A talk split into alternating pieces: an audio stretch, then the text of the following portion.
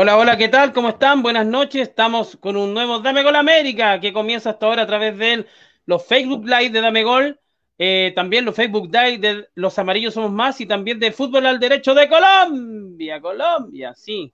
Un saludo para la gente de Colombia.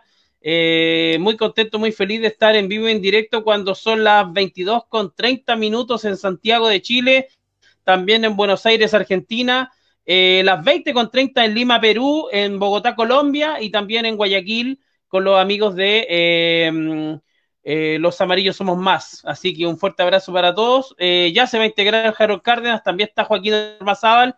y estamos muy contentos y felices, como lo decía, con mucha información, con muchas cosas. Así que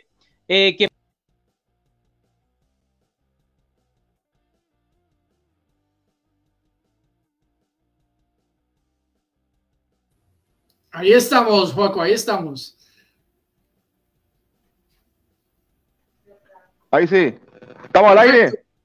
Estamos al aire. Estamos al aire, muy bien, perfecto. Saludamos eh, a todos los amigos que nos están viendo hasta ahora. Eh, Harold Cárdenas, te dejo, te cedo los micrófonos, dame un minuto y ya estoy con todo Dame Gol América a esta hora con ustedes.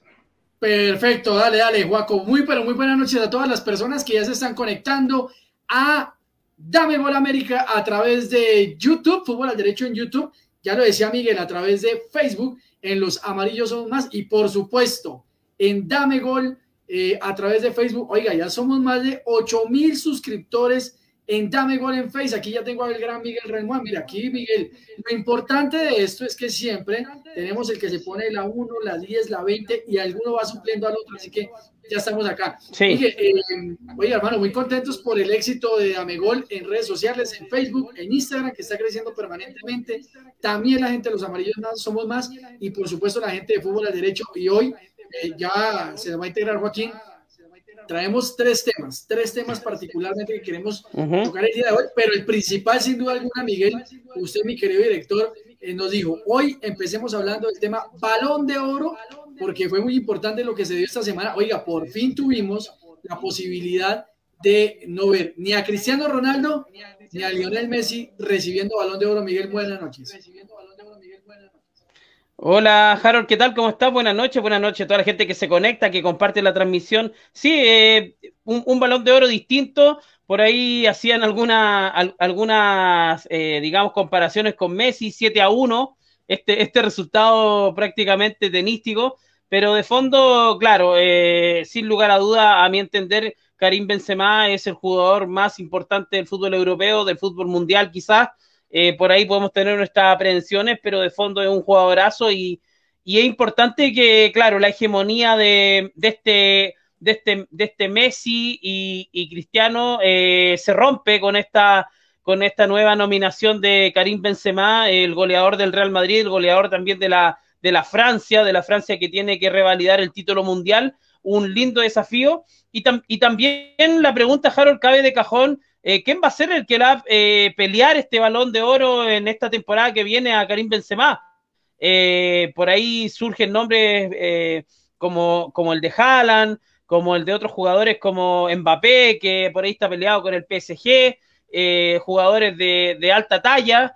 Eh, y esperamos siempre que se meta un sudamericano, esa es la verdad, porque nosotros somos sudamericanos y, siempre queremos que se meta por ahí un, Luis Díaz o quizás se meta por ahí algún jugador emergente de la liga que esté en Europa, pero que sea de Sudamérica.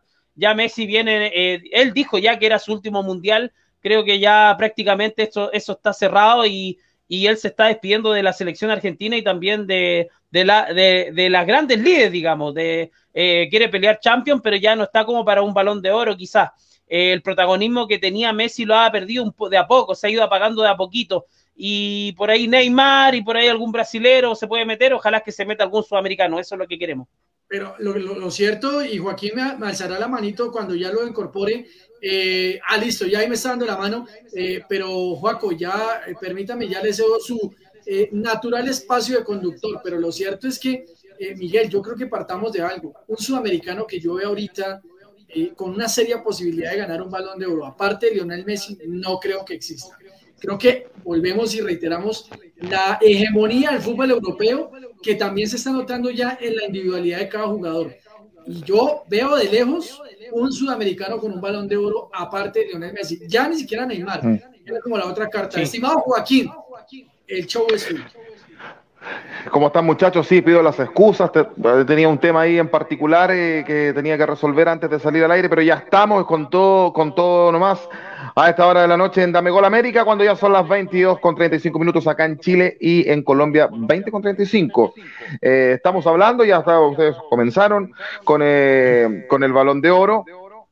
me escucho con eco, muchachos. Yo no sé. Y escuchaba con eco a Harold también. Creo que es el de Miguel.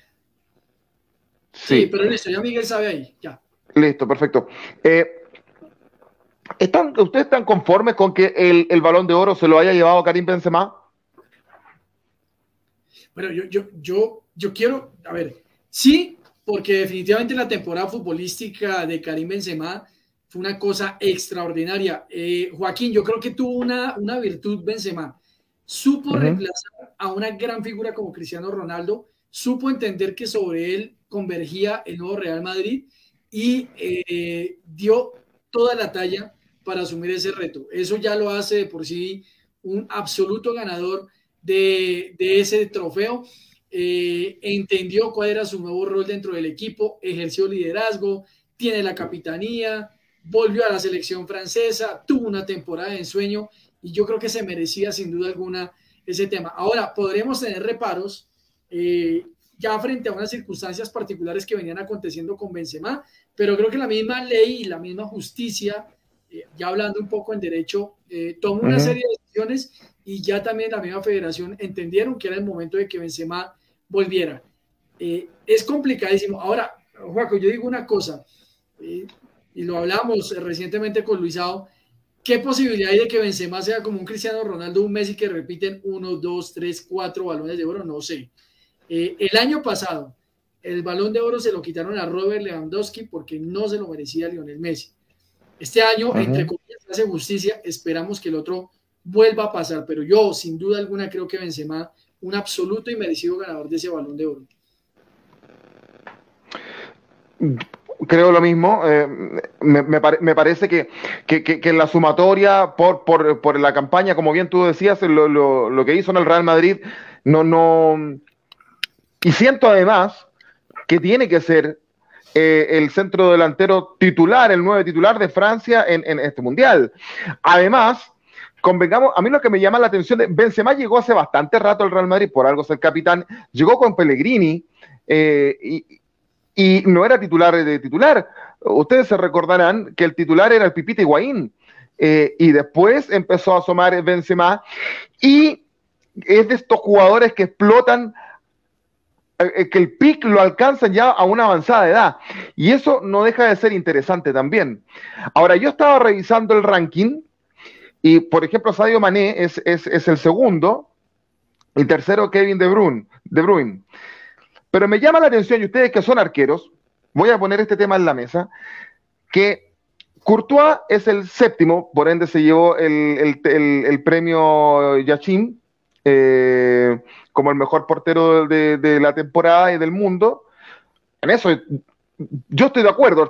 ¿Ustedes opinan que Courtois es, es el, Miguel, ¿crees que Courtois es el mejor arquero del mundo en el minuto? Sí, sí, yo creo que por, por, por rendimiento, por méritos, por, por eh, es el mejor arquero del mundo. Eh, por ahí creo que también otro le podría haber peleado, pero me parece que es el mejor arquero en este minuto. Eh, es un arquero muy, muy sólido, con muy buen manejo del balón en los pies, con muy buenos reflejos, que ha liderado un Real Madrid donde no era fácil, fue cuestionado el torneo pasado, me, me acuerdo cuando lo comparábamos con Keylor Navas, éramos resistentes a, este cambio porque creíamos que Keylor Nava era el arquero del Real Madrid.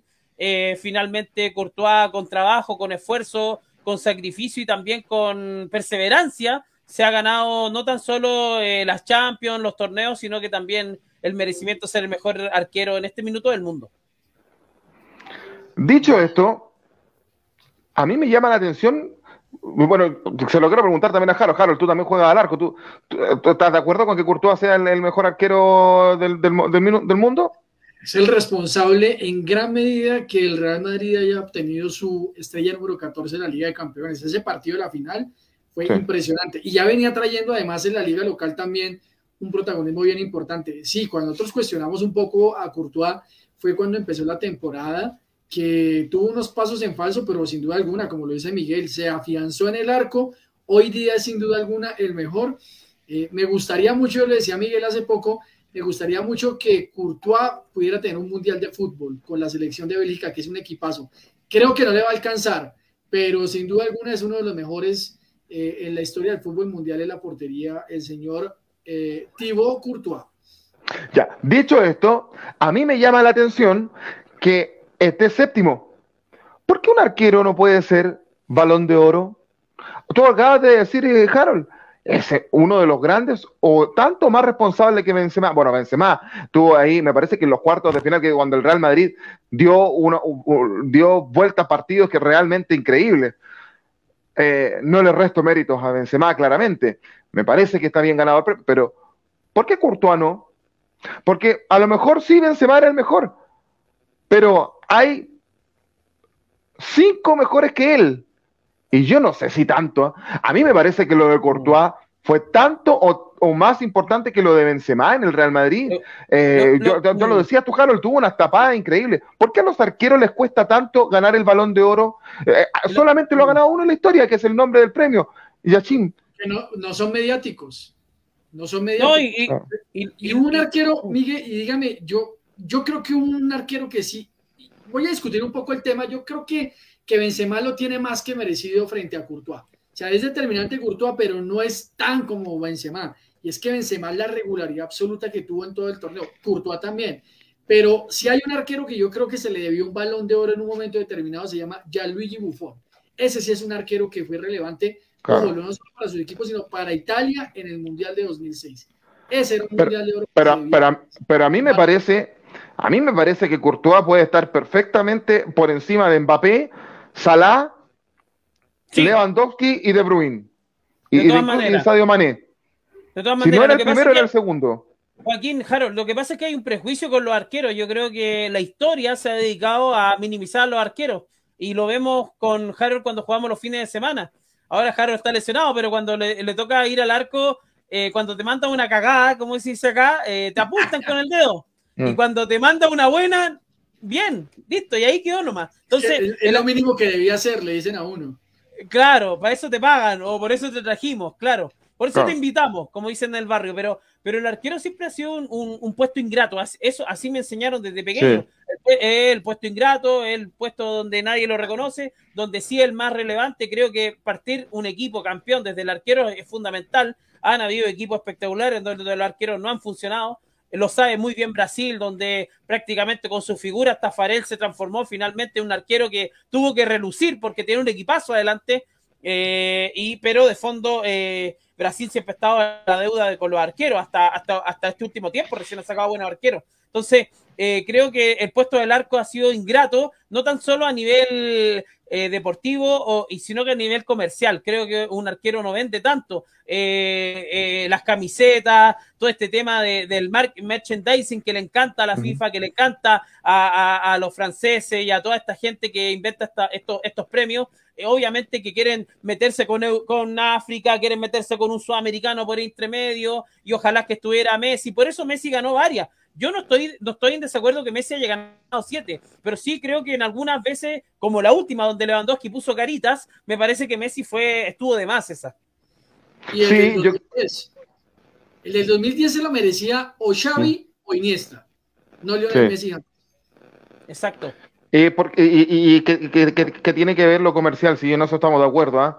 Yo creo que nosotros podríamos, nosotros podríamos hacer nuestros premios Dame Gol en Sudamérica eh, con los jugadores sudamericanos que juegan en el exterior. Bueno, siempre lo hacemos. Que, o, de, nuestras ligas. Pero a mí me parece que, mm, que Courtois estaba por, encima de, todos los otros que, les mencioné. No, lo de Benzema evidentemente fue determinante. Pero dicho esto también, lo que, lo que yo me estaba dando cuenta, Harold Cárdenas, es que hay pocos arqueros sudamericanos en Europa hoy por hoy. A ver, vimos el fin de semana pasado el Liverpool versus Manchester City. Tenía a los dos arqueros de la selección Brasil. Eh, mm. Por un lado, un arquero me parece, me, gusta mucho como ataja hoy día, que es el señor Allison Becker, titularísimo de la selección Brasil, un arquero con un porte europeo impresionante. Eh, hacía mucho tiempo no había un arquero brasileño tan mm. bueno. Eh, con Dida y eso que Dida también tenía ciertos reparos. y Ederson Moraes. Me decían duda. Ederson Moraes, que me parece que Ederson Moraes, por el contrario, es un arquero, lo digo con el mayor de los respetos, porque de todas maneras llegar al Manchester City y ser el titular de ese equipo no es de cualquiera, pero creo que no es el gran arquero, o digamos que está un escalón por debajo del mismo Alison Becker. Pero son los dos únicos arqueros que yo hoy veo sudamericanos que pueden relucir en, en ligas de, de, un nivel competitivo altísimo. A ver, miremos lo del Divo Martínez le hacen un gol tontísimo eh, con el Aston Villa. Partamos que el Aston Villa es un equipo de media tabla en Inglaterra, o sea, tampoco estamos hablando del super equipo inglés. Eh, hablemos de la selección uruguaya que tenía su gran referente, eh, juega en el Galatasaray, que es un equipo grande en Europa, más no, más, digo, más bien es histórico, no un grande, grande. y ahí empezamos a mirar la talla. Nuestro arquero de la selección Colombia hoy día juega en Arabia, el arquero de ustedes juega en España, pero juega también en un equipo que hay que decirlo con respeto. También es un equipo de media tabla. O sea, no. Convengamos que Claudio Bravo tiene 40 años ya, sí. Pero, sí, pero Bravo, pero Bravo está vigente. O sea, yo creo que Bravo. No, Ospina también, pero no están en grandes equipos. Por eso les digo. Ah. Si vamos a mirar, son solamente los. Curiosamente, lo que decía Miguel, en una época Brasil nunca descollaba por los arqueros. Hoy día, sus dos arqueros eh, fijos, titularísimos, están ¿Por qué no es el equipo importante? está el mejor equipo del mundo según la revista France Football. Y el otro fue finalista de Liga de Campeones el año pasado. Sí. Aquí voy a entrar en, una polémica que no les va a gustar a muchos, pero es, está la escasez de, arqueros que hay en Sudamérica. A mí no me gusta Dibu Martínez. Yo, yo que, se, que se enoje yo, eh, que lo ama, pero para mí es un invento. No, a, mí, a, mí, no me gusta. ¿De dónde salió? Eh, creo que Rossi de Boca ataja más que él. Eh, en mi humilde opinión, creo. Em, sí. Siento que después de Alison Becker, que para mí es el mejor arquero sudamericano hoy por hoy, que me perdonen, y esto no, lo hago, no lo digo con la camiseta puesta, pero sigo pensando que Claudio Bravo es mejor. Después de Alison, puede pelear con el otro arquero brasileño, Ederson, en el presente, y tiene 40 años. Entonces, ese, mm. eso, es lo preocupante. Tiene 40 años y sigue rindiendo. ¿Qué pasa con el resto? ¿Qué pasa con las nuevas camadas de arqueros en Sudamérica?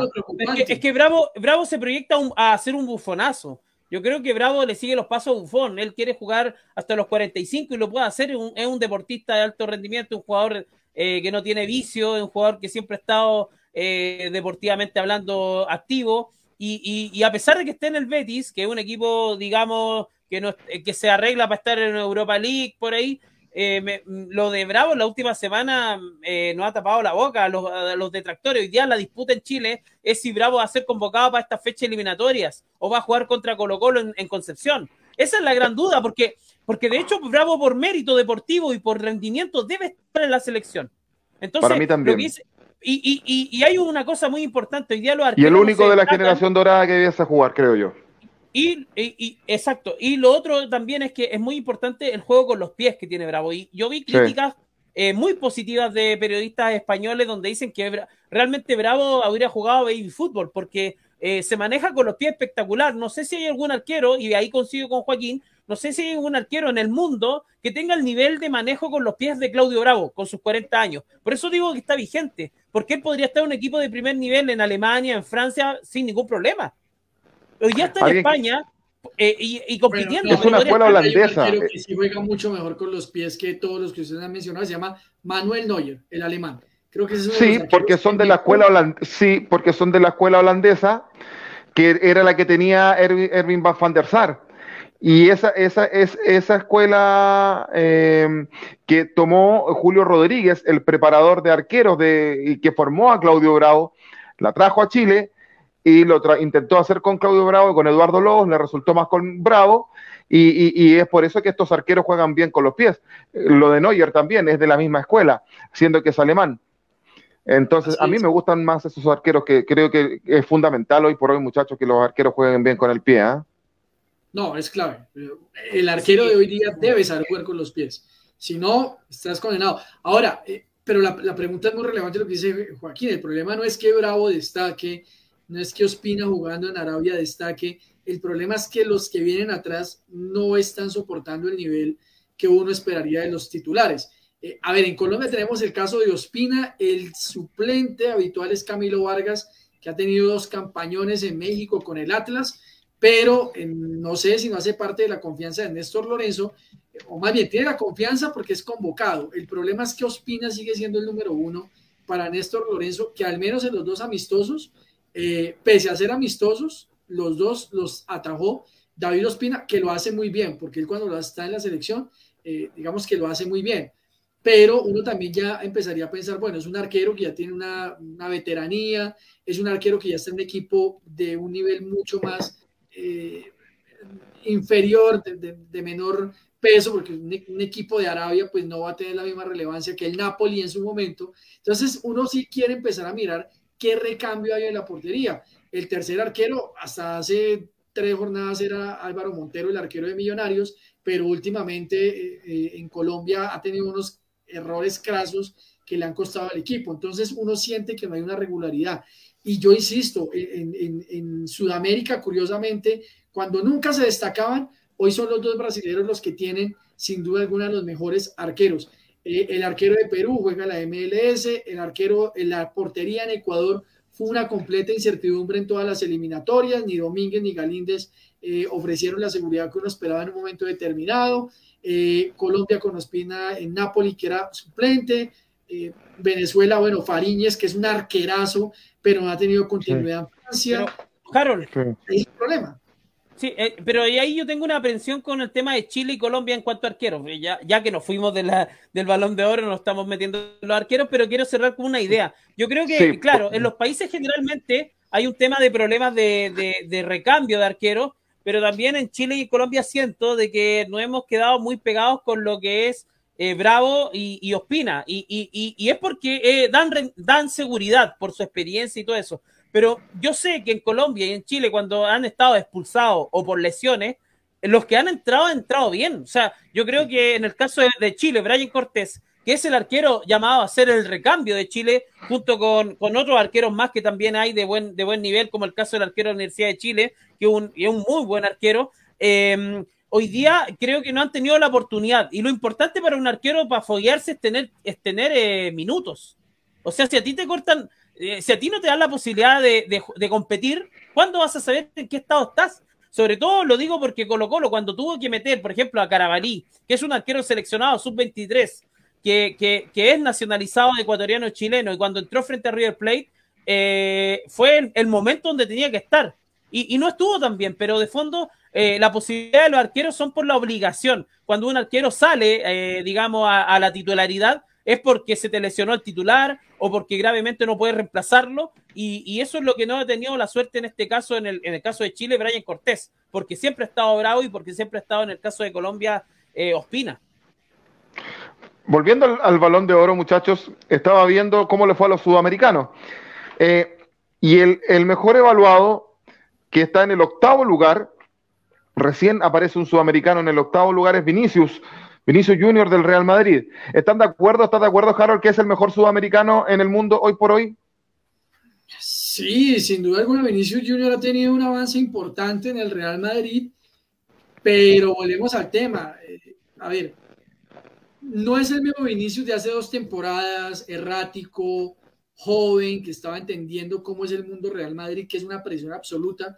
Es un Vinicius mucho más tranquilo, eh, más maduro, convirtió goles importantes, pero es un jugador que está en evolución. O sea, no es un, no es un jugador que está consagrado. Esperamos que llegue a un, punto muy alto, pero el problema es que no tenemos, como en otras épocas, eh, jugadores sudamericanos determinantes. Eh, eso es lo que yo voy. O sea, Vinicius tiene un nombre, pero por ejemplo, yo esperaría que por encima de Vinicius esté Neymar. No lo está.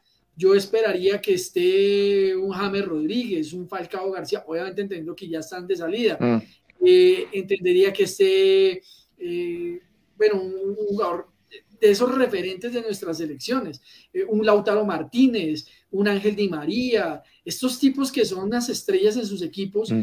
pero que aquí no, no, están representando. Entonces aquí ya, yo entiendo que esto es un cambio generacional, ya a nosotros nos toca empezar a aceptar que se nos van a ir esos que nosotros vimos en un momento determinado. Pero es un llamado de atención. Ahora, a mí me parece interesante lo de Luis Díaz, que es el colombiano que, que hizo parte de ese listado de, de, de voy, voy, voy, para allá. voy, voy, voy, para allá, Harold, porque estaba revisando. Después, en segundo lugar de los sudamericanos, aparece en el décimo cuarto lugar, eh, perdón, sí, bien digo, décimo cuarto lugar, eh, Fabiño del Liverpool, otro brasileño, y después, en, tercer lugar, en décimo séptimo, ahí está tu compatriota Luis Díaz del Liverpool, eh, Harold, como el tercer mejor eh, sudamericano eh, del mundo hoy por hoy. ¿Estás conforme o esperas un poco más? No, yo estoy súper conforme, muchachos. Mire, Luis Díaz ha hecho una tarea maratónica, o sea, titánica, mejor, en Colombia. No es un jugador, a ver, Luis Díaz no es el tipo más mediático, no es el, ustedes lo decían, y hay que entender que el fútbol hoy día funciona así. Eh, es un tema de carisma, es el que más vende camisetas. Él, no, no, él no es un James Rodríguez, que es una empresa de mercadotecnia, no.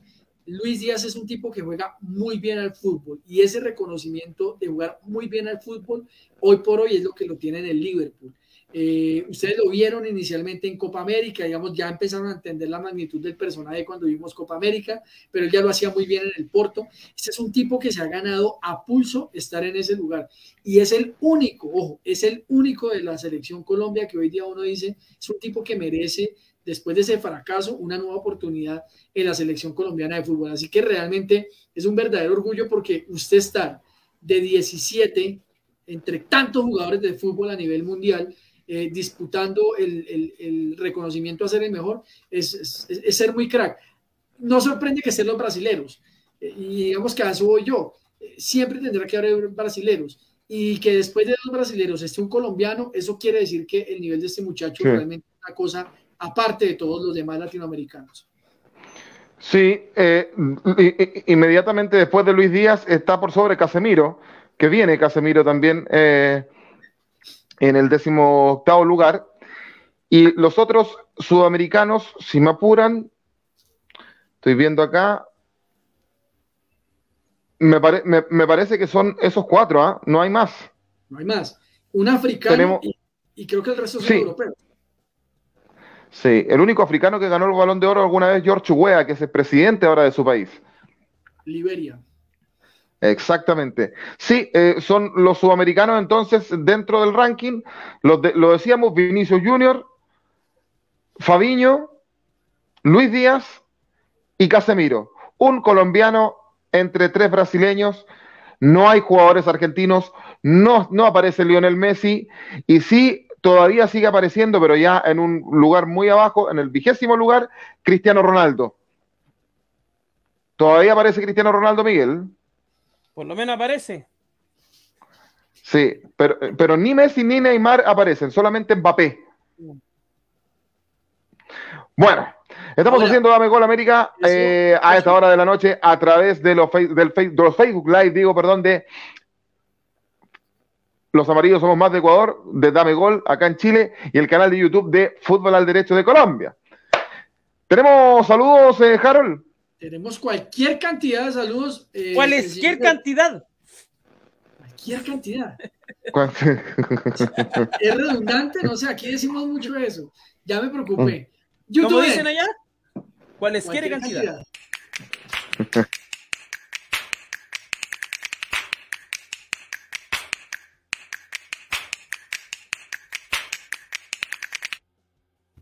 Oiga, ya me quedé pensando si es redundante o no, lo voy a estudiar.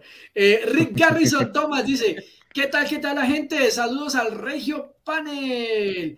Lo del balón de oro a Karim Benzema debió haber sido por lo menos hace cuatro años, empezando por el año pasado, premio al esfuerzo. El año pasado era Lewandowski. Eh, Enrique Sabadera dice: Hola amigos de Fútbol a Derecho y de Amegol América. Hoy también van a hablar de Colo Colo. Uy, yo no sé, ahí voy a preguntarle al director. Eh, Rick Garrison Thomas, Cristiano Ronaldo cayendo en el infantilismo, saliendo antes de que termine el partido ante el Tottenham Hotspur, más que bien merecido su castigo, al no estar ni siquiera citado ante el ahora misterioso Chelsea de Graham Potter, que mantiene una política continuista de orden táctico en el equipo Blue. Está jugando muy bien el Chelsea. Eh, Messi con Argentina, dice Rick, eh, el único que puede discutir el título del Mundial. A Francia, el marroqueteado Holanda. Dice acá Enrique Saavedra, cambie un pocillo de fútbol al derecho a quien tenga una gorra negra de Amegol América. No, tranquilo, Enrique, que yo le mando un pocillo. Eh, eh, en esta oportunidad es más justo, dice Rick Garrison Thomas. Eh, al contrario del balón de oro que debió haber ganado Virgil van Dijk, Xavi, Iniesta y Ribery en el pasado. Mm. Es una buena discusión. Andrés Osorio dice, hola queridos amigos, gusto en saludarlos. Grande Andrés. Terminando de ver el partido de Magallanes versus Copiapó. Eh, creo que... estamos cortando las venas, ¿ah? Estaba todo listo para que ascendiera el domingo Magallanes y la verdad es que iba ganando 2 a 0, como dice Andrés, y se lo empataron a 2 poquito antes de empezar el programa estábamos viendo el partido. Carajo, creo que se farreó el triunfo Magallanes de ayer y iba ganando 2 por 0, le empatan 2 a 2. Aparte, no le cobraron dos penales. sí, súper interesante eso, Harold. Paréntesis, un, un penal, otra vez Ángelo Hermosilla, el mismo árbitro. Fíjate que cobró, había, había cobrado una especie de tiro libre, Miguel, ¿viste ese penal? Donde y, el jugador de, Copiapó toma el balón con las manos y ya había dado la orden el árbitro cuando toma el balón con las manos para jugar dentro del área. Era penal para Magallanes por donde se le viera. Porque el árbitro ya había dado la, orden y después de la orden toma el balón con las manos el jugador de Copiapó y lo juega. Cuando el árbitro ya da la orden, tú no puedes hacer eso, porque se te cobra mano de inmediato y más encima dentro del área. Era penal y no lo cobraron. Bueno, a la FIFA. En la, en la primera vez chilena no hay bar. Ah, ok, ok. Sí, tiene toda la razón, sí, señor. No nos alcanza. ¿Qué opina, Elena? ¡Miau! Rick Garrison dice: el premio Yashin es más que merecido, sobre todo si Ederson Moraes era uno de los contendientes. Portero brasileño que es lejos lo más inflado. Un somier agrandadísimo. Estoy de acuerdo con Rick Garrison ahí. Mayra, Mayra Paladines. Hola, Mayra. Hola, Mayra. Nos remite ahí un enlace eh, de Facebook. Un saludo para Mayra en Ecuador, como siempre, conectadísima.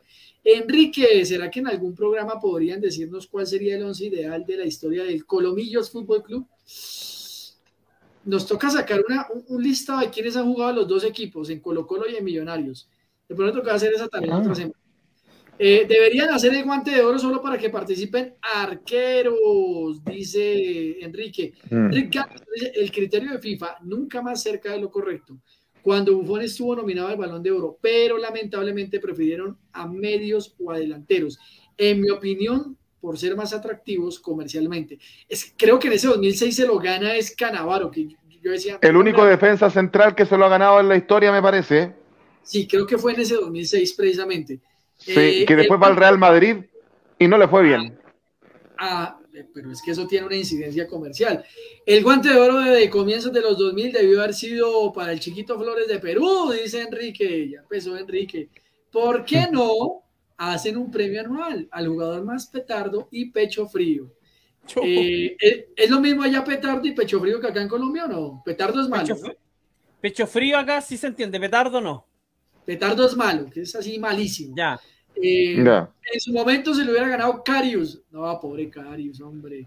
Eh, Rick Garrison dice: Es curioso que ninguno de los del podio sea tan atractivo comercialmente como lo son actualmente el díscolo Mbappé y el androide Haaland. Eh, Bravo está próximo a cumplir 40 el próximo. El Capi es cosecha 1983. Carajo, tenemos la misma de, de Bravo. Eh, concuerdo con Joaquín, Allison es el mejor y por otro lado no hay arquero argentino sobresaliente, solo regular para, para bueno. Para bueno. dice, El arquero moderno, al igual que la línea defensiva delante de él, debe casi por obligación manejar y conducir el balón con mayor técnica y naturalidad que en tiempos pasados. Pregúntele a Gatti, que era un crack con eso. Flor Marina Guerrero, buenas noches. Un saludo para Flor Marina, como siempre. Eh, ya Mayra, eh, Mayra nos dice, Luis Díaz es el juego bonito de Sudamérica, crack de jugador. Enrique dice, en un mes comenzará la Copa Munda, la Copa del Mundo más corrupta de la historia y creo que para Chichichi, Lelele y para Pechombia es una auténtica vergüenza no clasificar. Es como si habláramos de Venezuela y Bolivia. Calmación. No, tranquilo, eh, Enrique. Fanny Moreno, hola chicos, un saludo para Fanny que tiene ahí en la foto al gran Lennon, que además nos acompaña aquí el gran Lennon. Muy bien. Muy bien, Lennon. Eh, Trinidad dice, jajaja, no alcanza. Hola, Trinidad. Joana dice, Joana Munevar, como siempre, conectadísima. Buenas noches y un saludo al director de fútbol al derecho. Un saludo para Joana y al gran uh. Lennon. Juan, Juan Antonio dice, ¡A la Madrid! Muy bien. Eh, agradecemos todos los. Sí, agradecemos todos los mensajes que nos dejan nuestros amigos a esta hora de la noche en Dame Gol América en este jueves. Vamos a la Copa Libertadores em, femenina, muchachos, donde ya eh, se definieron las parejas que van a enfrentar los cuartos de final em, y que eh, ya están armados. El caso de el América femenino, ¿ah? el, América de Cali va a enfrentar a un cuadro chileno a la Universidad de Chile. Boca frente a Corinthians de Brasil, el Deportivo Cali frente a la Ferroviaria y el Palmeiras frente al Santiago Morning de Chile. Buena Copa Libertadores femenina Miguel Relmuán para los equipos chilenos. Sí, buena Copa, lo esperábamos también porque la U fue, estuvo bastante arriba. Eh, Santiago Morning, que empezó ubicativo, ahí perdió 1-0 con América de Cali. Yo escuché el partido por la transmisión de fútbol al derecho en, vivo, eh, con un relato muy colombiano. Así que felicito a Harold y todo el equipo de fútbol al derecho que, ha hecho una transmisión tremenda con la Copa Libertadores Femenina. Eh, y, los equipos chilenos que están sacando la cara. pero ya vienen instancias difíciles donde aquí sí se ve si las fuerzas están para para poder llegar hasta arriba. Eh, la U se reforzó bastante bien, Santiago Morni invirtió bastante en Lucas para, para poder ser protagonista. Esperemos que lleguen bien arriba los equipos chilenos. La U que perdió 2 a 1 con Palmeiras el día de hoy.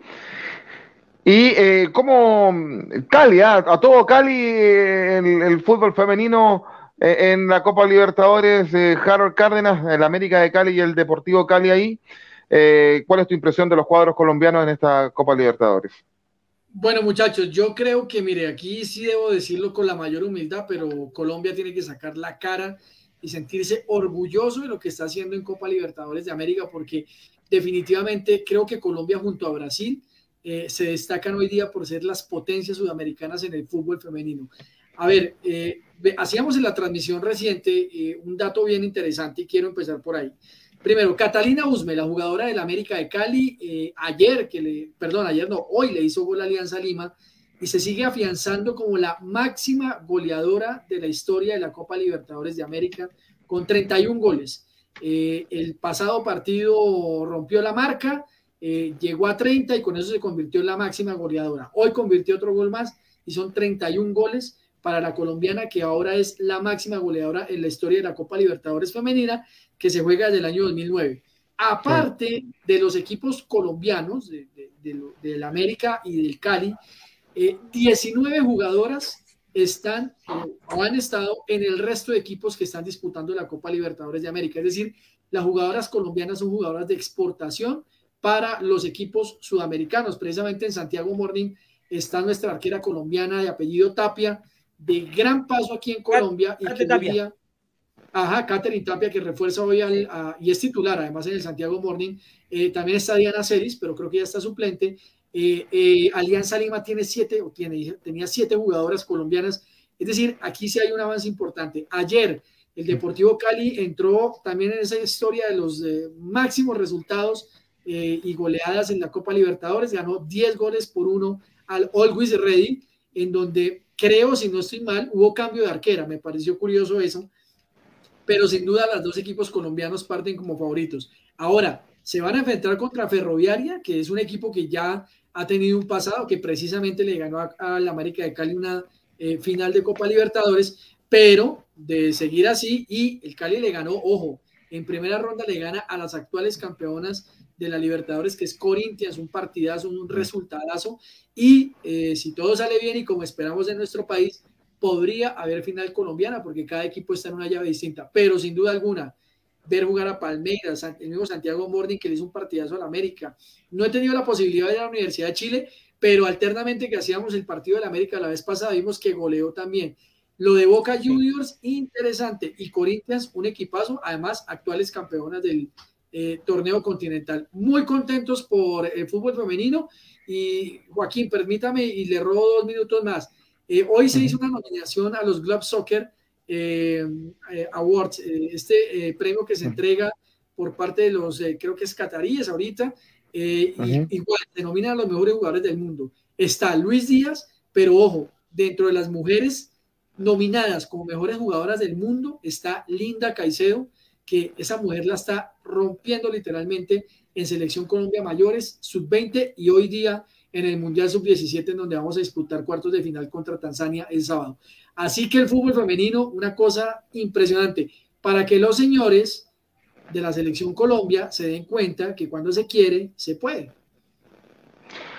Así es, y en Santiago Morning también hay una compatriota tuya que se nacionalizó chilena, que la tuvimos en autopase hace, una, hace unos meses atrás, hace unas semanas, Mari Valencia, goleadora, y fue figura eh, eh, eh, en el último partido, Miguel, en, el Chago Morning, y, yo encuentro interesante estas llaves que se, que se armaron, porque me parece que todos los cuadros que estamos viendo acá son los mejores y por algo clasificaron.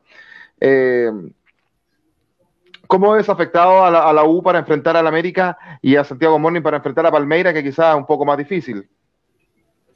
Sí, eh, bueno, Copa Libertadores Femenina siempre puede pasar cualquier cosa. Por, eh, eh, si tú haces, tienes una buena tarde, se hace un buen partido con los brasileros, porque aquí estamos de acuerdo con mm. Jaro, los mejores equipos son los brasileños y los colombianos. Eso es la base, en la fase previa, pero la verdadera Copa Libertadores empieza ahora. Empieza con estas definiciones mano mm. a mano, con terminación directa, y creo que para el caso de, Santiago Morning se viene muy complicado.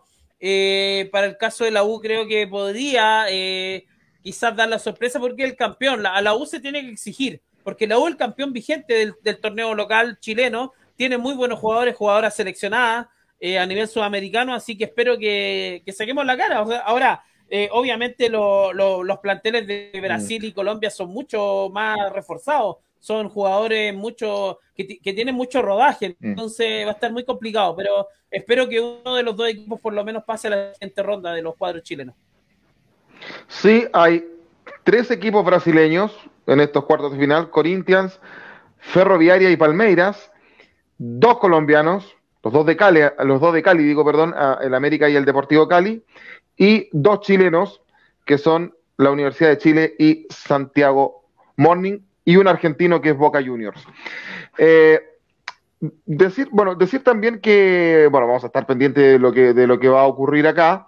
y, como bien dice Miguel, puede pasar, eh, puede pasar cualquier cosa. Y a propósito de Copa Libertadores Femenina, Miguel, algo pasó eh, en, las vitrinas del Monumental con los trofeos de Colo Colo. Se habrían robado la Copa Libertadores Femenina que consiguió Colo Colo el 2012 pero parece que sabían que él la tenía.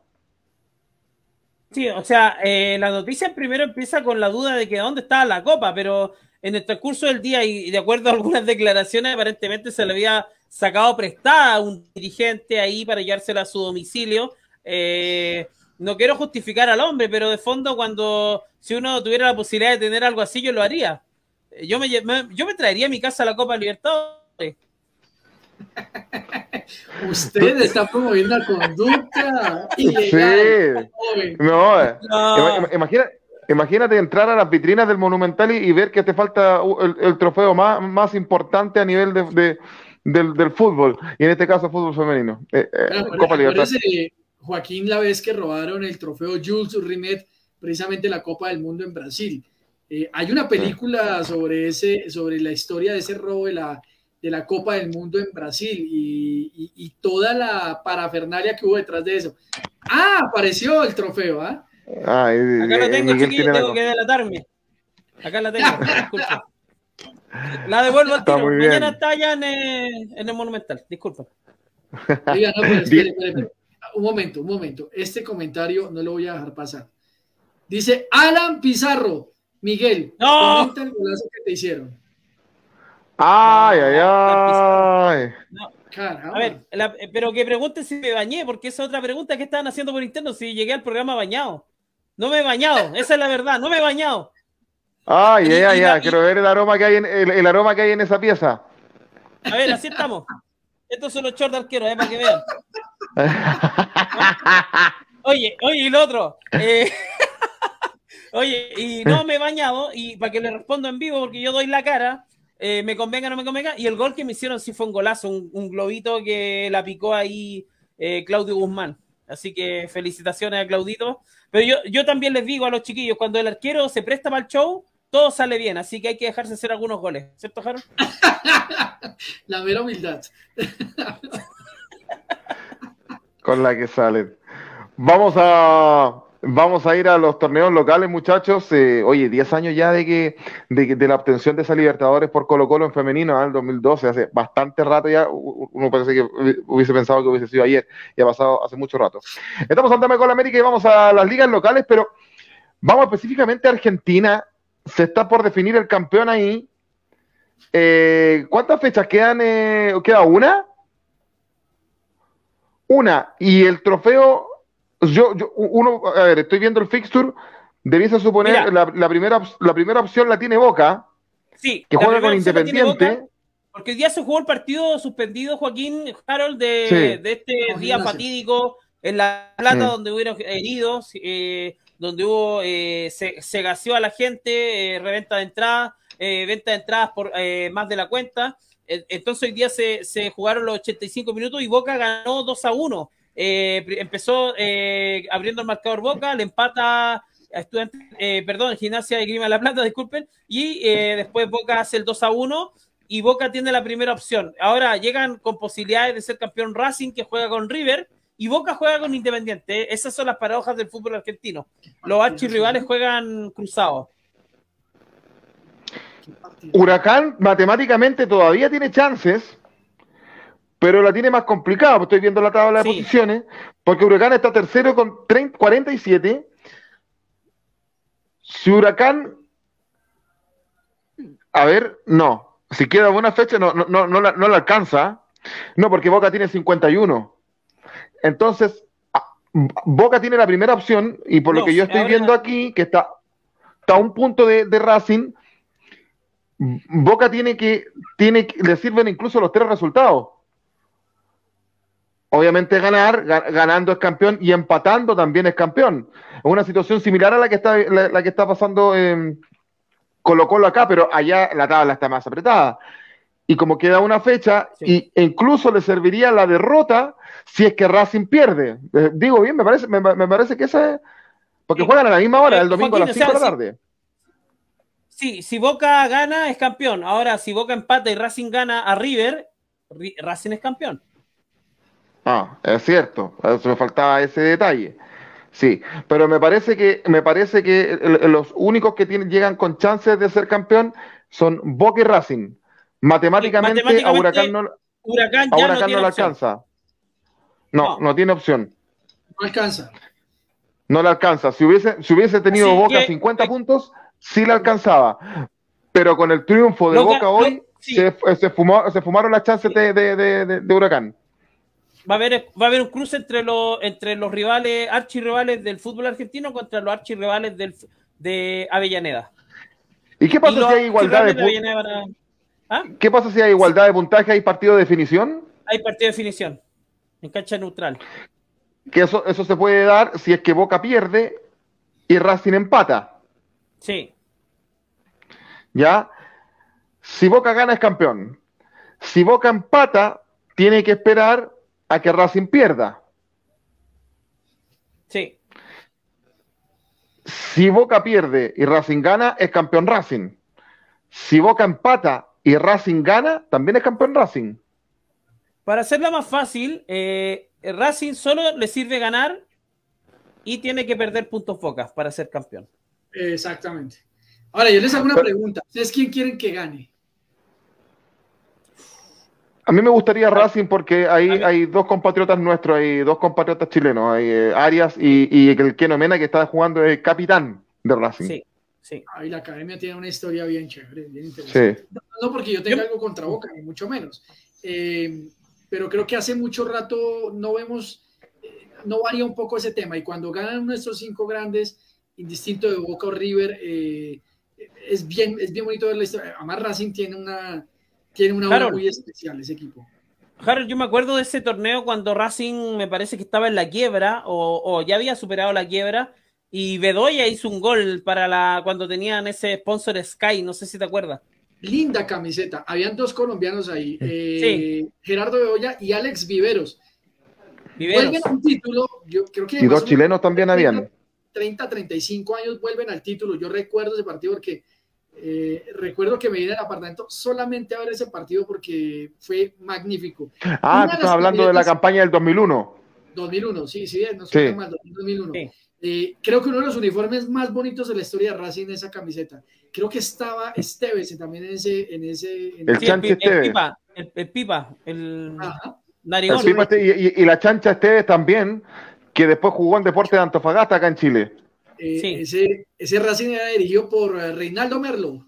Merlo, el Mostaza, y que tiene una particularidad, yo, yo, decía dos chilenos, no, el caso, el caso de, de y, él, y, el, y, José Luis Villanueva fue posterior a ese Racing que fueron a jugar allá.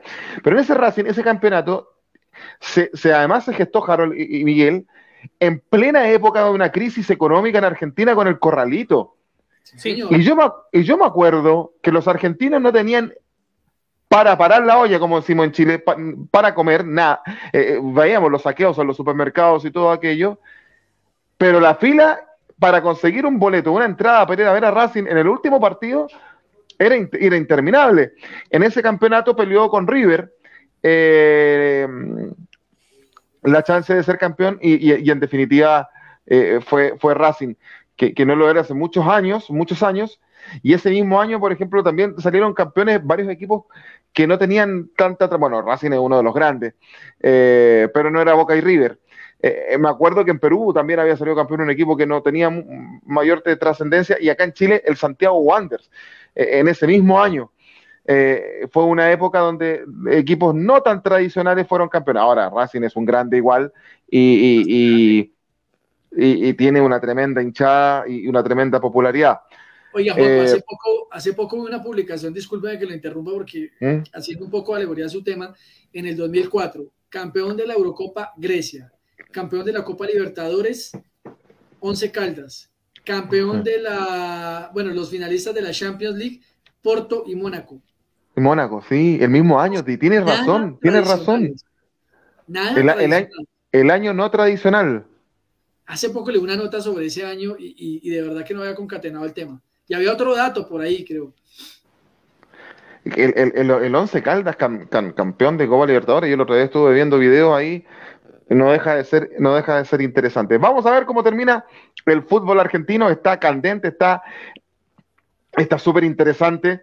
Eh, ya lo decíamos entonces, Boca ganando es campeón, quien le toca jugar con Independiente en la bombonera. Y Racing también juega de local, pero juega con River. ¿Quién, es campeón? ¿Qué, Harold, ¿quién cree que, es campeón en Argentina? Yo, creo que, a ver, yo quiero que sea Racing, pero eh, veo a Boca con un poco más de, fuerza para llegar a ese, además tiene la primera posibilidad. A mí particularmente no me gusta cómo juega Boca Juniors, me parece que es un equipo, a ver, me, me pasa lo mismo que con la selección ecuatoriana, consigue resultados, pero no bajo el estilo de juego que a mí me gusta particularmente como hincha. Eh, no soy hincha de Boca, ni mucho menos, pero si yo fuera hincha de Boca no me gustaría ver a ese equipo porque no me gusta cómo juega. Eh, sin embargo, ha hecho algo interesante. Ibarra, curiosamente, pese a, la situación tan crítica en que encontró deportivamente, a Boca Juniors supo asumir el reto y lo ha llevado bien, pero lo de Racing es una cosa impresionante. Me gusta mucho cómo juega ese equipo, la verdad. Eh, ahí hay unos equipos argentinos bien interesantes que están viendo. Creo que va a ganar Boca, pero me encantaría que fuese Racing. Sí, yo también pienso que va a ganar Boca. Eh, el partido patronato con Huracán está pactado a la misma hora, pero ya lo decíamos, con el triunfo de Boca hoy se fumaron las, las opciones de, de, Huracán de poder ser campeón. Así que ellos perfectamente pudieron haber jugado en otro horario y no necesariamente haber jugado en simultáneo. Ahora, si hubiese llegado, Huracán hubiese tenido chances si Boca hubiese perdido o hubiese empatado el día de hoy. Bien, vamos, sigamos con las ligas eh, locales, vamos a Colombia, don Harold. ¿Qué está bueno, pasando allá? Podría haber, allá todavía no podría haber campeón, ¿no? Porque no. este fin de semana puede haber campeón el domingo en Argentina y también podría haber campeón en Chile. Eso se lo vamos a preguntar después a Miguel. Pero no, en Colombia, ¿cuál es la situación? Recuerden que, que, el sistema de nosotros es diferente al de ustedes que, y al de Argentina. Permítame, sí, sí. estimado director, presentar acá un momento nuestra tabla de lo que está pasando en Colombia. Qué lindo, qué lindo estadio ese de fondo, a ver. Qué lindo estadio ese de fondo. eh, muchachos, a ver, en Colombia, ¿cómo funciona la cosa? Yo les he explicado. Son ocho equipos los que van a clasificar a la fase final del torneo. Eh, cuando se clasifiquen estos ocho equipos, faltando dos jornadas, se van a sacar dos cuadrangulares. Eh, y de esos cuadrangulares saldrán los mejores de cada cuadrangular y esos dos equipos irán a la final. Lo que ocurre, curiosamente, estimados muchachos, como ustedes lo ven acá, es el primer interés uh -huh. el número de jugados, se juegan 20 fechas. Eh, lo que ocurre es que el Deportivo Pasto es el único que ha clasificado con 31 puntos. Pero quiero que miren el tema de lo que pasa del segundo al octavo, que son los que estarían también matemáticamente ya clasificados. Millonarios hasta el Unión Magdalena solamente lo separa un punto. Un punto. Es wow. decir, ahí hay una cosa loquísima. Pero uno diría, bueno, están los ocho. Pero mire el noveno, el décimo, el undécimo, el duodécimo, eh, hasta Ojo. el puesto 3 de 25 puntos. Eh, dos partidos. O sea, yo creo que hasta la equidad realmente tienen eh, chance para clasificarse entre los ocho. Es decir, 13 equipos se están disputando la posibilidad de siete puestos. Eso está bueno, ¿ah? ¿eh? Es una fíjate, cosa fíjate, debe ser la tabla más apretada de Sudamérica hoy por hoy. Yo creo que sí, yo creo que sí. Ahora, lo de Millonarios es vergonzoso, muchachos. Millonarios hace seis jornadas se debió haber clasificado. Hasta hace seis jornadas tenía casi mm. los 28 puntos. Lleva seis partidos consecutivos eh, sin conocer la victoria, perdiendo, perdiendo y además eh, nueve partidos sin ganar, es decir, más empates. Eh, anoche perdimos en condición de local con el Deportivo Pereira, lo que le permitió al Pereira subir entonces al séptimo puesto, bajar a Independiente Santa Fe, y acá empezamos a hablar de las diferencias de gol. Es emocionante, pero a mí, me, me, pues, particularmente como hincha de mi equipo, me preocupa el tema de, de lo que está pasando en el, en el Club Embajador. Eh, una baja de esas que nos tiene acostumbrados millonarios, que hace las super campañas, llega muy bien y en el punto final se desinfla y no consigue el título y eso pone a los hinchas a hablar nuevamente. Ahora, equipos como Nacional, eh, América de Cali no están mostrando la regularidad que uno esperaba también, lastimosamente. Eh, ya se definieron los descensos. Eh, Cortuluá y Patriotas vuelven a la B, a la división, a la segunda división y está por definirse eh, los equipos que van a ascender al fútbol profesional. El Cali ya también mejoró un poco después de la llegada de Jorge Luis Pinto y esa grotesca eh, campaña por parte del equipo caleño. Tiene 13 puntos, podría ser peor la verdad, pero va mejorando. Y el Tolima, eh, lastimosamente, se quedó siendo un habitual protagonista mm. de la Liga Colombiana de los últimos 3, 4 años esta vez parece no va a entrar al grupo de los ocho. Así que muy emocionante lo que está pasando en el fútbol colombiano para todos los hinchas. Nos quedan dos jornadas y se definirán entonces los ocho clasificados a la fase final del torneo colombiano. ¿Y la fase final del torneo son una especie de playoff como en México? Eh, no, aquí se hace los cuatro, los, yo te decía, dos cuadrangulares, o sea, cuatro equipos ah, en cada grupo A, grupo B, los mejores se enfrentan todos contra todos en esos Llegan un, y, y llegan a una final. Y llegan a una final. Ahora, ¿Cuándo? lo chistoso ¿Mm? es que vamos a jugar final 20 y 23 de noviembre de este año en pleno mundial.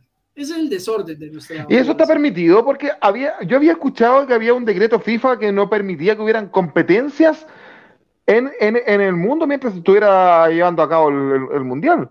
No, tendremos, tendremos competición. Eh, de pronto que la averiguar bien en la norma sobre ese tema y, lo, lo, estudio para la próxima, no la tengo acá clara, pero lo cierto es que por cronograma tendremos final del fútbol colombiano en pleno mundial. Se dio eso en Chile el año 2006 con el título de Colo Colo frente a su archirrival, la, la Universidad de Chile, cuando Bravo le tapó ese penal a Mayer Candelo cuando quiso cancherear. Eh, y, ¡Candelo! claro, nos acordamos. Y, se estaba jugando el, Alemania 2006. Y, y, bueno, Chile no había clasificado a ese mundial. Y el eslogan de la televisión para ese entonces, no tenemos el mundial, pero tenemos la definición del fútbol chileno, era, era algo así. Muy optimista. sí. Oiga, la fecha comienza mañana con los. Sí. La fecha comienza mañana con los partidos de la Equidad y Unión Magdalena a las 20.5. Hora chilena, 18.5 para ustedes. Y aquí también estoy viendo Águilas Doradas versus el Envigado a las 22.10, 20.10 para ustedes. Así es. Eh, Águilas Doradas, equipo que dirige el profesor Leonel Álvarez, que ahí calladito, tranquilito, va llevando también a su equipo en tercer lugar. Y el Unión Magdalena, que había tenido un pequeño revés, pero que ha vuelto a la lista de los ocho.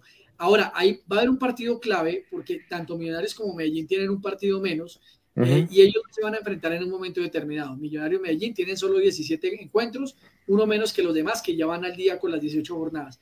Eh, y Equidad, el equipo bogotano, debe ganar sí o sí contra un rival directo porque de ganar estaría en el noveno lugar, décimo lugar, pasando al América de Cali temporalmente. Les digo, pero es, es, es una jornada curiosa porque es muy importante. Y, y, y, el millonario tuyo eh, juega con el Tolima de visita el sábado a las 18.10 en Colombia, 20.10 acá. Partido bravo porque el Deportes Tolima ha sido nuestra maldición en los últimos torneos. Recuerden que perdimos la final con ellos en un momento determinado y en el, en el, torneo anterior también eh, fue muy complicado el tema con eh, el Tolima. Es una plaza brava, dura, dura la del Tolima, pero sobre todo eh, algo más complicado. Millonarios no viene jugando bien. Creo que mentalmente eso le está pesando mucho al equipo y el profesor Gamero no está encontrando las soluciones que esperábamos muchos. Así que bueno, esperar ojalá Millonarios no se caiga en el último momento porque eso sería terrible para la hinchada. Bien, pues, eh, Dama Gol América, ¿y qué está pasando en Chile? Miguel, ¿hay campeón este fin de semana o todavía Colo Colo va a tener que seguir esperando? Danos esos escenarios, no vamos a tener ascendido todavía, lamentablemente, con el empate de, Magallanes el día de hoy. Se está definiendo el, fútbol chileno, quedan solamente tres fechas para terminar, Miguel. Sí, se quedan pocas fechas en el fútbol chileno, matemáticamente Colo Colo le sirve que, Curicó no, no sume, ya Curicó no sumando, eh, colocó los campeones, independiente de lo que pase en Coquimbo. Eh, se juega el domingo a las 15 horas. Eh, el, la delegación del, eh, del, gobierno, digamos, de la presidencia de Coquimbo, no autorizó aforo para, para hinchas de Colo Colo. Y si Colo Colo sale campeón, em, se está viendo si se le entrega la copa en, en, Coquimbo. Aparentemente recibiría la copa sin público de Colo Colo, algo inédito. Pero habían dicho que no.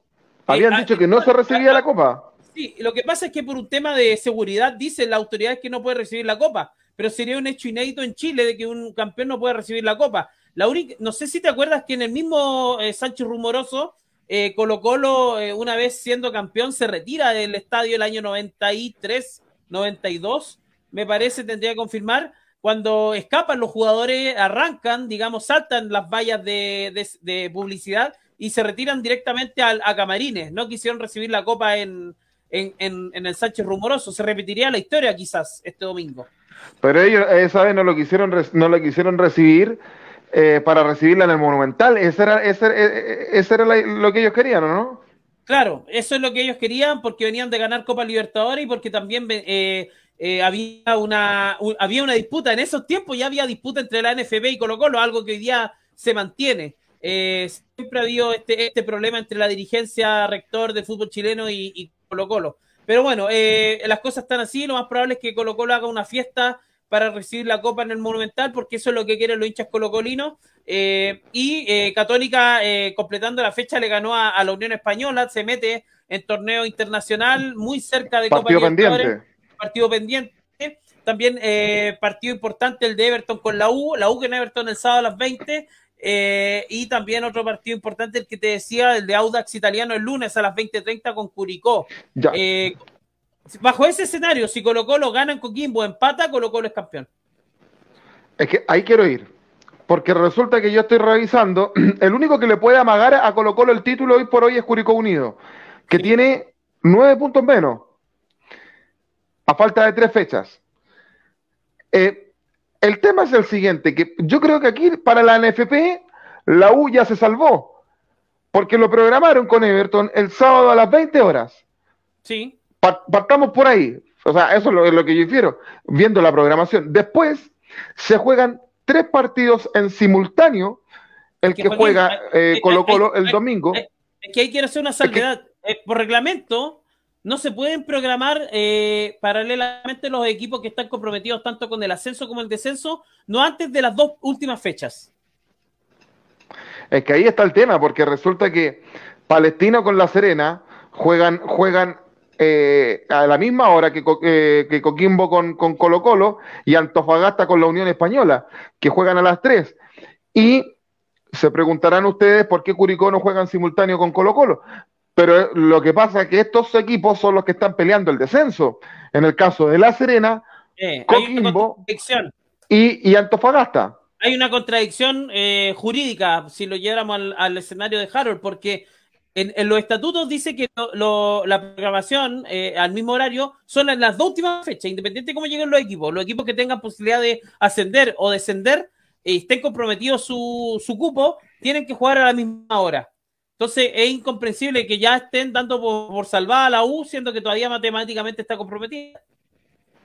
Y no, ya están dando por, por, por, ganador a Colo Colo, porque se puede, a ver, Colo Colo necesita, a, decir una cosa, Antofagasta le van a quitar lo más probable los tres puntos por no haber, por no, por no haber abierto el estadio la semana pasada. Eso lo comentábamos con Jaron en el grupo la, la vez anterior. Y los darían a Palestino con un triunfo de 3 a 0 y se estaría metiendo en Copa Sudamericana. Y Antofagasta eh, descendiendo. Y Antofagasta descendiendo. La Serena y Coquimbo, Coquimbo es el colista, qué, lástima, la, cuarta región, una ciudad, La Serena y Coquimbo, una al lado de la otra, y los dos se están peleando eh, descenso, y más al norte Antofagasta. Aquí hay un tema, si Colo Colo gana o empata es campeón, pero si pierde, va a tener que esperar a que Curicó Unido no sume. Juegue con el, juegue con el Audax italiano de visita el, lunes, en la Florida a las 20-30 horas. Y si Curicó, si, si Audax le gana o empata con Curicó el lunes, Colo Colo podría ser campeón el lunes en la noche sin jugar. Eso si es que llegase a perder con Coquimbo. Ahora, sería algo muy, muy aberrante que Colo Colo fuera a perder con el colista del campeonato. O sea, más allá de que sea visitante. Pero en el fútbol todo puede pasar. Todo puede pasar en el fútbol, ¿ah? Imagínate esa agonía de los hinchas colocolinos esperando hasta el, hasta el lunes por la noche. ¿Cuándo fue el último título de Colo Colo?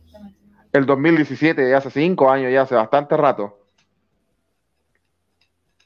Sí, y después vino ya la seguidilla de títulos de la Universidad Católica, cuatro títulos seguidos que se está metiendo, eh, ya está en Copa Sudamericana, pero que se podría meter Miguel en Copa Libertadores, porque está a solo tres puntos de Ñublense, que tiene, que está tercero, que está eh, como Chile 3, y, Católica se mete cuarto con 41, ¿ah? Podría entrar en Copa, Copa Libertadores si es que Ñublense enreda, enreda puntos, Miguel. Sí, eh, se han quedado, sobre todo Ñublense se ha quedado y Católica ha tenido su repunte, eh, quizás le alcance con lo poco que ha, que ha obtenido y, y, es lamentable que, y lo decíamos, eh, me acuerdo cuando hacíamos Dame Gol ahí por, por la fecha mitad de esta, segundo, de esta segunda rueda, eh, ¿hasta dónde le va a alcanzar a, Curicó y a, y a Ñublense? A Curicó le alcanzó hasta hoy día, todavía le alcanza quizás, a faltando dos, tres fechas, pero a Ñublense se desinfló después de la eliminación de Copa Chile de Colo Colo, de ahí Ñublense no fue más Ñublense que estábamos acostumbrados a ver. Así que estos equipos son cortos y realmente les falta jerarquía. Sí, y físico también el equipo de Ñublense de Chillán, la longaniza mecánica.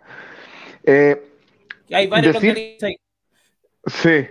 Oye, recordemos que la, Católica perdió la chance de llegar a Copa Libertadores por Copa Chile porque quedó eliminado en manos de la Universidad de Chile y hay fecha para esos partidos suspendidos. Va, a enfrentar en Copa Chile la U a la Unión Española el día 26 de octubre en, en Talcahuano, en el estadio de Huachipato, y el 2 de noviembre la vuelta. Entre esos dos rivales es el rival de Magallanes para enfrentar la final de la Copa Chile y el que gana eh, se inscribe como Chile 4 para Copa Libertadores. Posibilidades que Magallanes pueda ascender, eh, pueda ir a Copa Libertadores. Una posibilidad clara, cancha neutral con un rival, eh, digamos, que, se pueda entre la Unión y, la U. Ahora no sé si pasamos a la primera vez, Joaquín, que yo creo que está más interesante que la primera Sí, porque queríamos celebrar el, eh, antes de terminar el programa, queríamos celebrar el domingo. Lamentablemente, aunque gane Magallanes el domingo, todavía no asegura su ascenso, porque empató. Miguel iba, iba ganando 2 a 0 a Copiapó y se lo terminan empatando como visitante. Sí, eh, con polémica, con dos penales no cobrados, con un Ángelo Mosilla que se que, que, que, una vez da la nota alta, por ahí los mm. tuiteros dicen, periodistas, eh, los, los, los, árbitros de primera A dejándola mm, en primera B. Eh, eso, eso, es algo muy extraño. No sé si en Colombia pasa, eh, Harold, de que estén rotando árbitros de primera A, primera B y viceversa, que estén en el ascenso y en, en, la, en la primera línea los árbitros. ¿Harold? Bueno, lo perdimos, Harold. Está. Es que los perdí un momentico, no les escuché bien, muchachos. No, te, te, decía que aquí la polémica es porque están rotando árbitros de la primera A con los de primera B. Están arbitrando en ambas series. No sé si pasa en Colombia eso. No, pero pasa, es, habitual. Cuando hay compromisos importantes, por lo general, usted puede mm. tener perfectamente a un Wilmar Roldán pitando la final de la B. Eh, distinto de, eso. O sea, lo, ideal es garantizar grandes árbitros para momentos definitivos, sea eh, cual sea la instancia. Obvio, quiere más el, que, el, que dirige la A vaya a la B.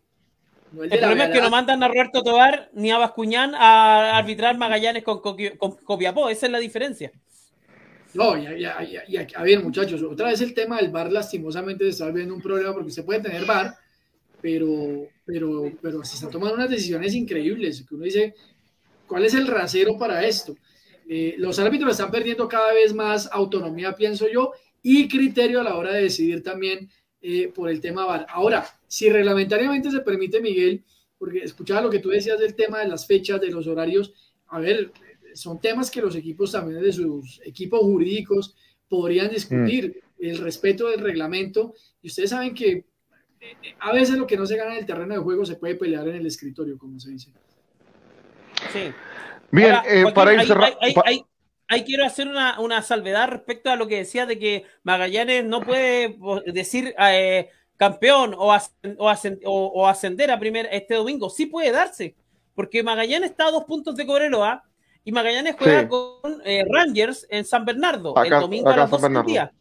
A la, a la, misma hora va a jugar Fernández Vial en, en Collao con eh, Cobreloa en, en, en, Concepción. Entonces, están a dos puntos. Si, si Cobreloa pierde, Quedan seis en disputa.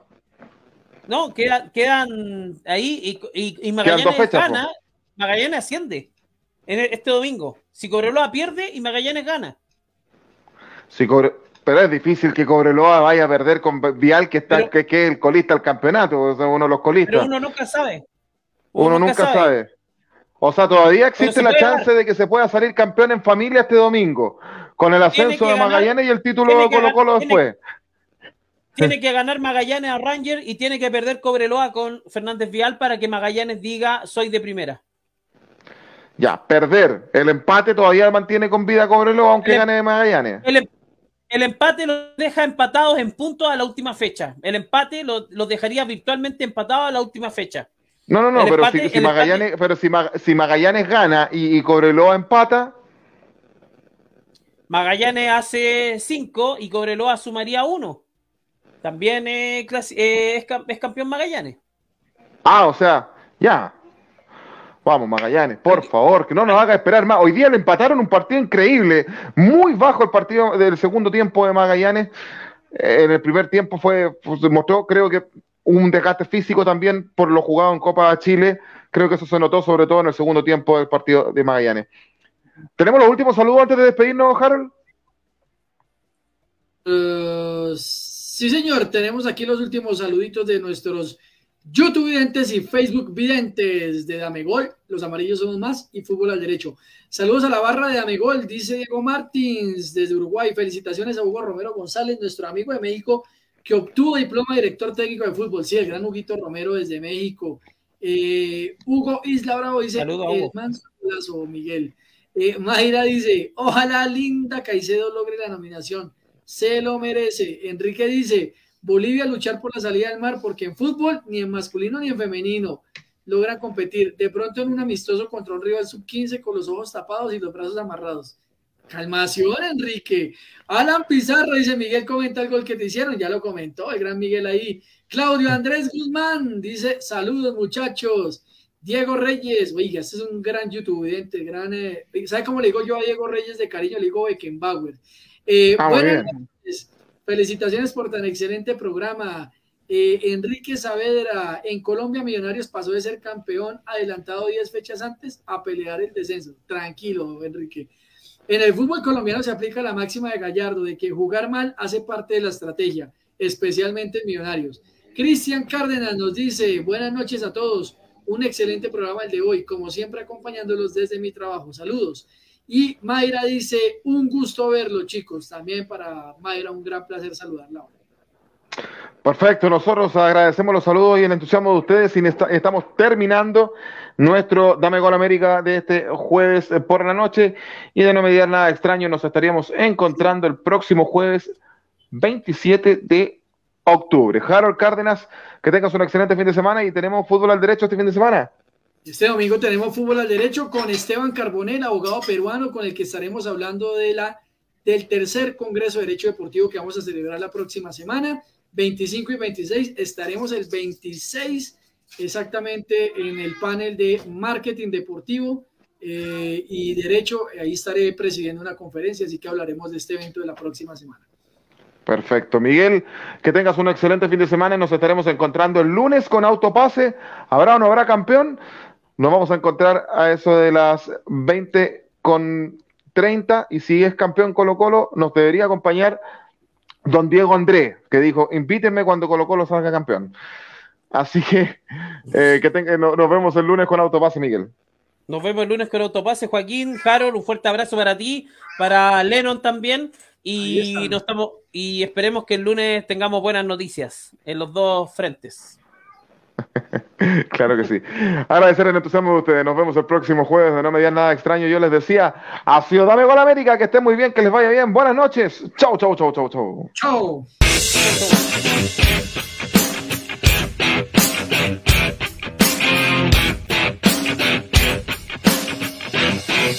Bye.